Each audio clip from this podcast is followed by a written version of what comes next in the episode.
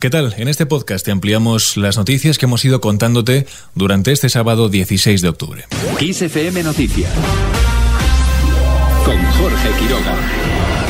Comenzamos este repaso en Valencia. Allí el PSOE ha celebrado hoy su cuadragésimo Congreso Federal, un encuentro que ha servido para evidenciar la unión de Felipe González y José Luis Rodríguez Zapatero en torno a la figura de Pedro Sánchez. Lejos parecen quedar ya los comentarios del expresidente González respecto al gobierno de coalición con Unidas Podemos, algo que no veía nada claro, aunque eso sí, ha reivindicado su derecho a ser crítico en ocasiones. Delante de las 3.500 personas presentes en este acto, ha pedido a Pedro Sánchez que respete y fomente las opiniones críticas, algo que escasea, ha dicho, en el nuevo PSOE. Yo creo, y además le voy a pedir expresamente al secretario general del partido, no estoy hablando del presidente del gobierno, que estimule la libertad de expresarse críticamente, que la estimule la libertad para opinar lo que se piensa y la responsabilidad de pensar lo que se dice cuando se habla. Así se construye un gran partido que representa a la sociedad. Por otro lado, González ha puesto en valor la campaña de vacunación en España y el funcionamiento del sistema sanitario durante esta pandemia del coronavirus. Por su parte, José Luis Rodríguez Zapatero ha reivindicado la figura de Alfredo Pérez en Rubalcaba por haber logrado el fin de la violencia de ETA. El expresidente ha reivindicado que España es ya una democracia sin terrorismo, pero una democracia con memoria, la de las víctimas y también de sus familias.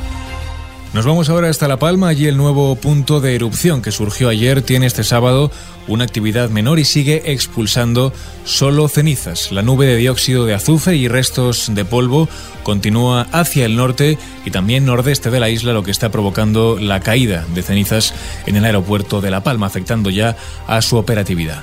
Las coladas que más preocupan son las del norte, las que están próximas al barrio de la laguna. La evolución de la viscosidad de la lava y también la orografía determinarán si puede salvarse este barrio ya que el terreno está en continuo movimiento debido a los terremotos. En clave internacional, la policía británica sigue investigando el asesinato de David Ames, el diputado conservador. Fue apuñalado mientras atendía a los electores de su circunscripción al este de Inglaterra. En un comunicado, la Policía Metropolitana de Londres indica que la muerte del diputado conservador ha sido declarada como un incidente terrorista. El autor de su muerte, un hombre de 25 años, logró acceder al acto simplemente dando su nombre en la entrada, según el diario The Times, que precisa que no trató de huir tras el apuñalamiento ni emitió expresión alguna que pudiera relacionársele con el extremismo islamista.